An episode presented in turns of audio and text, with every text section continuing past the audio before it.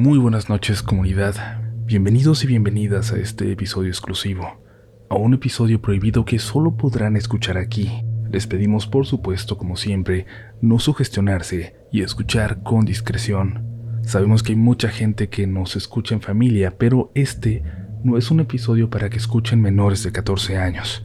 Agradecemos a Elida Castillejo por la confianza de compartir su historia, un relato interesantísimo que representa a esas leyendas que existen y sobreviven en nuestras propias familias. Yo soy Uriel Reyes y tú ya estás entrando en Relatos de la Noche. Soy de Colombia. Descubrí tu podcast por Spotify hace unos meses y quiero contarte las historias de mi familia. Desde que tengo uso de razón siempre hemos estado rodeados de eventos sobrenaturales que nos han hecho crecer sin miedo a las manifestaciones. De hecho, se podría decir que parte de mi familia se dedica actualmente a exorcismos y a actividades concernientes a combatir energías negativas.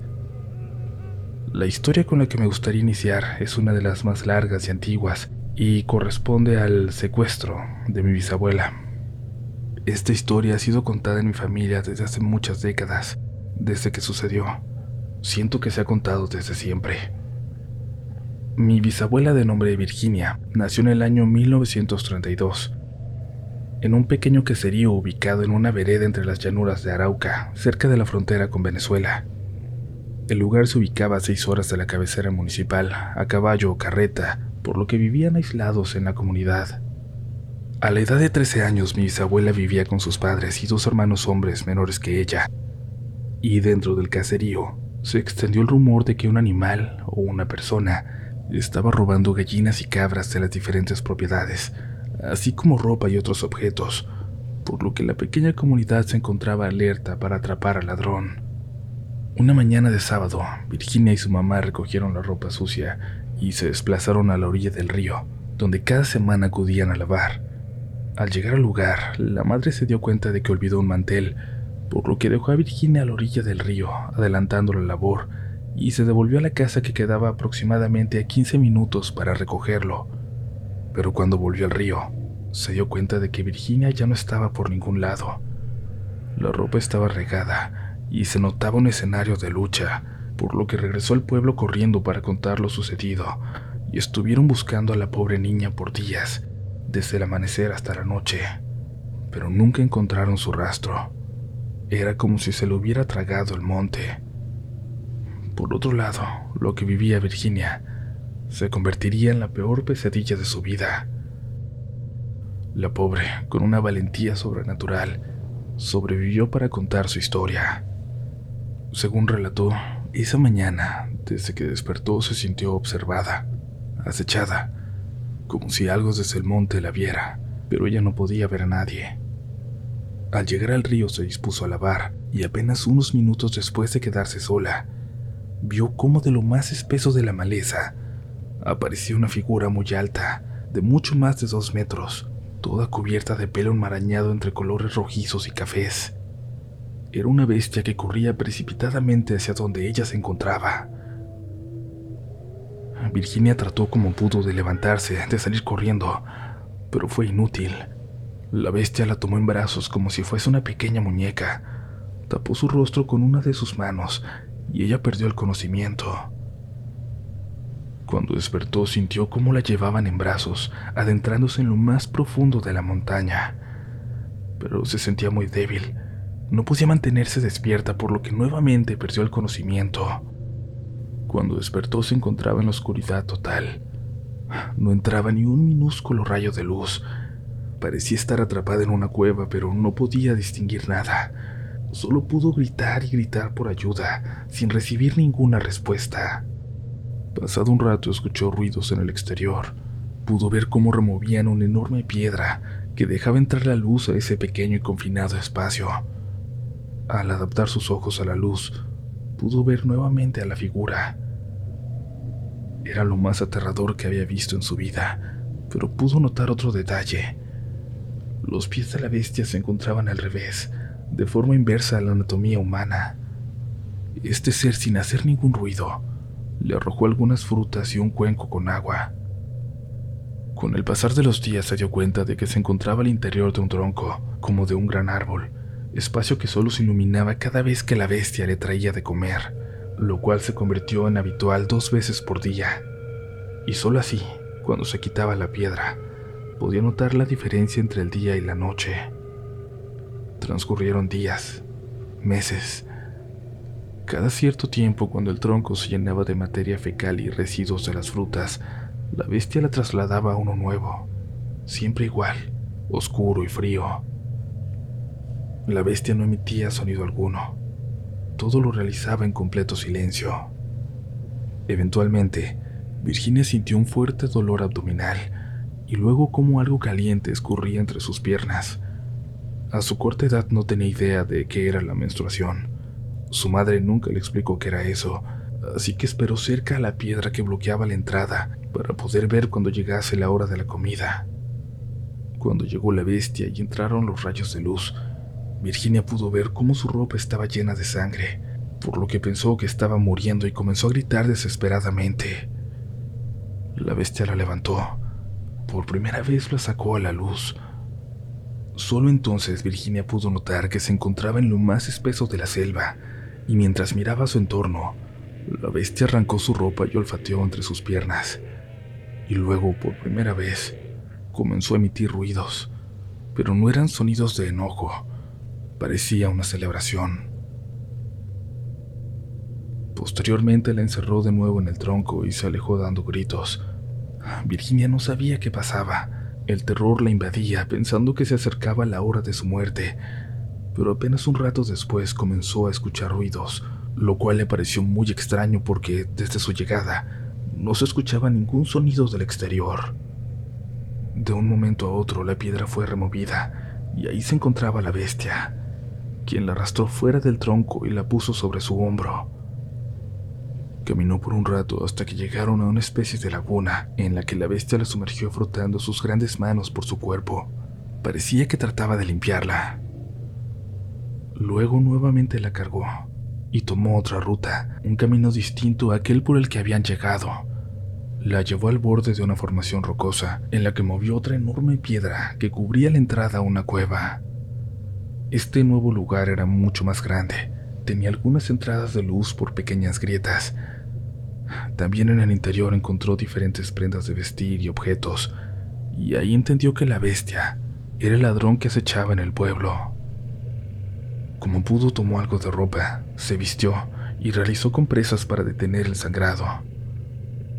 Al día siguiente la bestia llegó con los alimentos, pero esta vez a diferencia de toda su estadía, no trajo fruta. Llevó consigo pescado, plátano y un pollo, y dejando la entrada abierta, se sentó para verla comer, tratando de indicarle cómo hacerlo. Pese a que a Virginia le daba asco la comida cruda, su hambre fue más.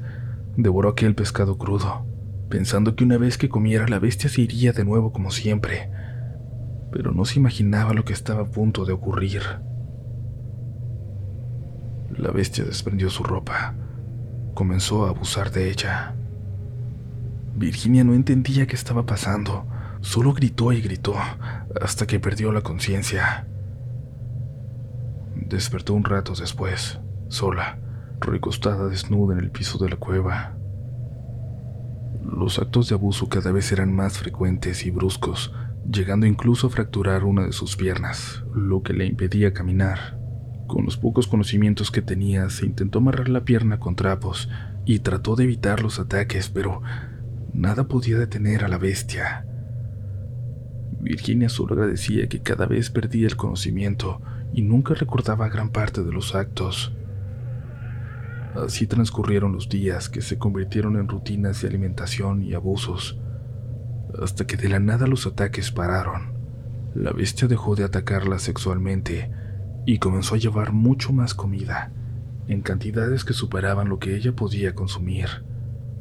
Al mismo tiempo aquella criatura comenzó a lamerle la planta de sus pies durante horas.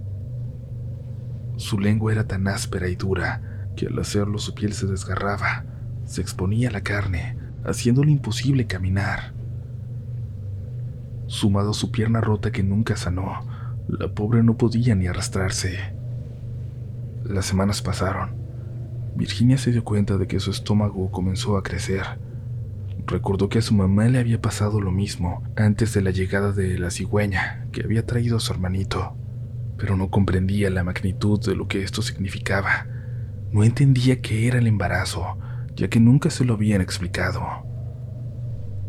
Con el pasar de los meses el momento del parto llegó, y Virginia como pudo dio a luz a un niño que pese a que físicamente parecía humano, estaba cubierto por una capa fina de vello rojizo por todo su cuerpo.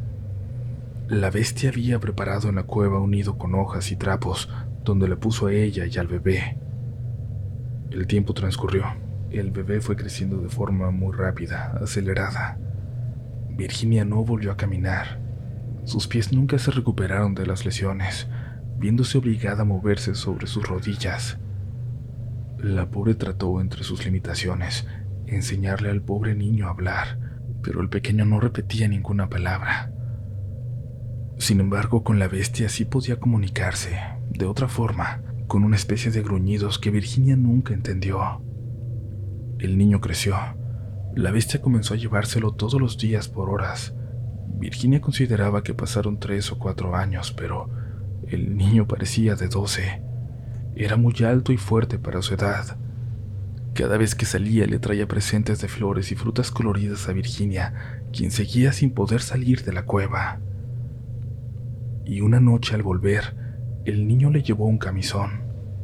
Ahí entendió que la bestia lo estaba llevando al pueblo a conseguir objetos, así que ideó un plan.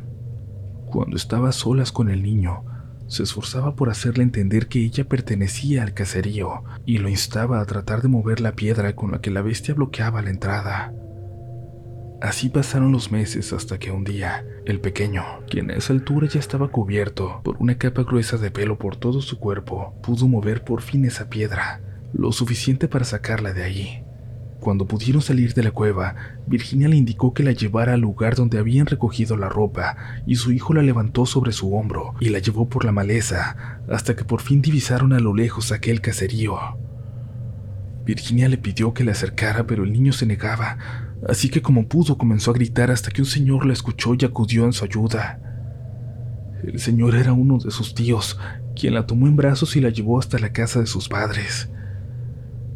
Virginia intentó explicarles lo que había ocurrido, el calvario que vivió por años, y les pidió que la sacaran del pueblo porque la bestia vendría por ella. Así que sin perder ni un minuto, hablaron con el dueño del único camión del lugar. Virginia no quería dejar al niño, quien la seguía de cerca, viéndola desde la maleza. Ella sabía que él estaba ahí, así que antes de subir al camión comenzó a llamarlo para que fuera con ella. Poco a poco, el niño salió de entre los matorrales. Los habitantes del caserío se horrorizaron. No podían creer que Virginia dijera que eso era su hijo.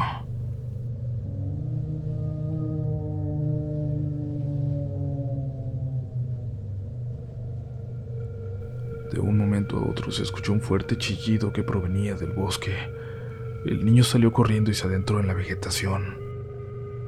Virginia comenzó a gritar pensando que vendría por ella, pero el camión aceleró dejando atrás aquel pueblo. Cuando llegaron a Arauca, fue internada en el hospital regional, donde no pudieron salvar sus extremidades inferiores, sometiéndola a una doble amputación. Ahí le dijeron que era 1952, que llevaba siete años desaparecida. Poco tiempo después el caserío fue abandonado por completo.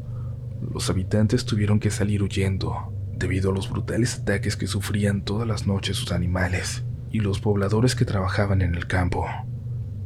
Según decían, las noches se llenaban de lamentos que venían de la selva. Lamentos de la bestia y el niño, llamando a Virginia. A ella la terminaron trasladando a la capital venezolana, donde retomó sus estudios, y algunos años después conoció a Humberto, un comerciante quien, pese a la condición médica de Virginia, y pese a los traumas tan profundos con los que vivía, se enamoró perdidamente de ella y le ofreció matrimonio. Tuvieron que pasar tres años para que Virginia quedara nuevamente embarazada, dando a luz a una niña a quien llamó María Pastora. Cuando la pequeña tenía cinco años, el esposo de Virginia fue trasladado y por su trabajo tuvieron que regresar a Arauca. Meses después de su llegada, Virginia comenzó a escuchar de nuevo aquellos lamentos que parecían venir de lo más profundo del bosque, pero pero que cada noche se escuchaban más cercanos. Le rogó a su esposo que se fueran de la ciudad. Le dijo que ella no podía estar ahí, tan cerca de aquel caserío, tan cerca de las montañas donde había vivido aquel infierno. Y Humberto, al ver el miedo que tenía, le propuso trasladarse a Tame, una ciudad a más horas de Arauca, para poder seguir trabajando. Acordaron que Humberto viajaría el fin de semana para buscar una casa allá y luego regresaría por ellas para llevarlas a su nuevo hogar, para ponerlas a salvo. El día que Humberto regresó a Arauca, presenció la escena más aterradora de su vida. Al llegar a casa encontró a Virginia, desmembrada en la cama. No encontraba a María Pastora por ningún lado, hasta que por fin, debajo de los estantes de la cocina, vio a la pequeña, asustada, acurrucada con sus manos tapando sus ojos. La abrazó y le preguntó qué había pasado. La pequeña le dijo llorando que esa mañana su mamá había estado muy asustada, que escuchaban ruidos muy extraños afuera de la casa y que la escondió debajo de los cajones de la cocina. Cuando escuchó que su mamá gritaba, abrió los ojos y vio cómo se alejaban dos figuras altas con mucho pelo, llenas de sangre. Pero ella se quedó ahí, escondida, esperando a su mamá como le había indicado. Humberto salió corriendo pidiendo ayuda, pero esa sería la última vez que le verían con vida. Hasta el día de hoy no se tiene rastro de su paradero. Nadie sabe si está vivo o muerto. Pastora quedó al cuidado de uno de sus tíos, y ella, y ella es nuestra matriarca, protagonista de otras historias que contamos en esta familia, pero eso se los contaré en otra ocasión. Comparto este relato de mi familia en memoria de Virginia Mota, amada madre y esposa.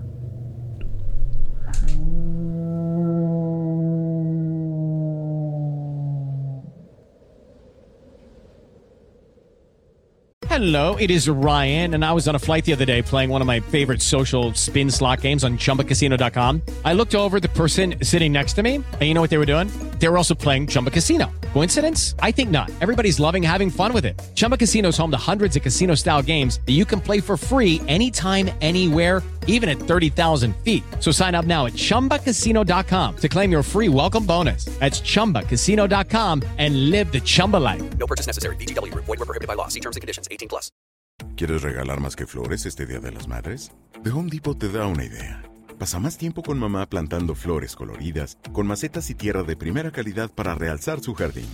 Así sentirá que es su día todos los días.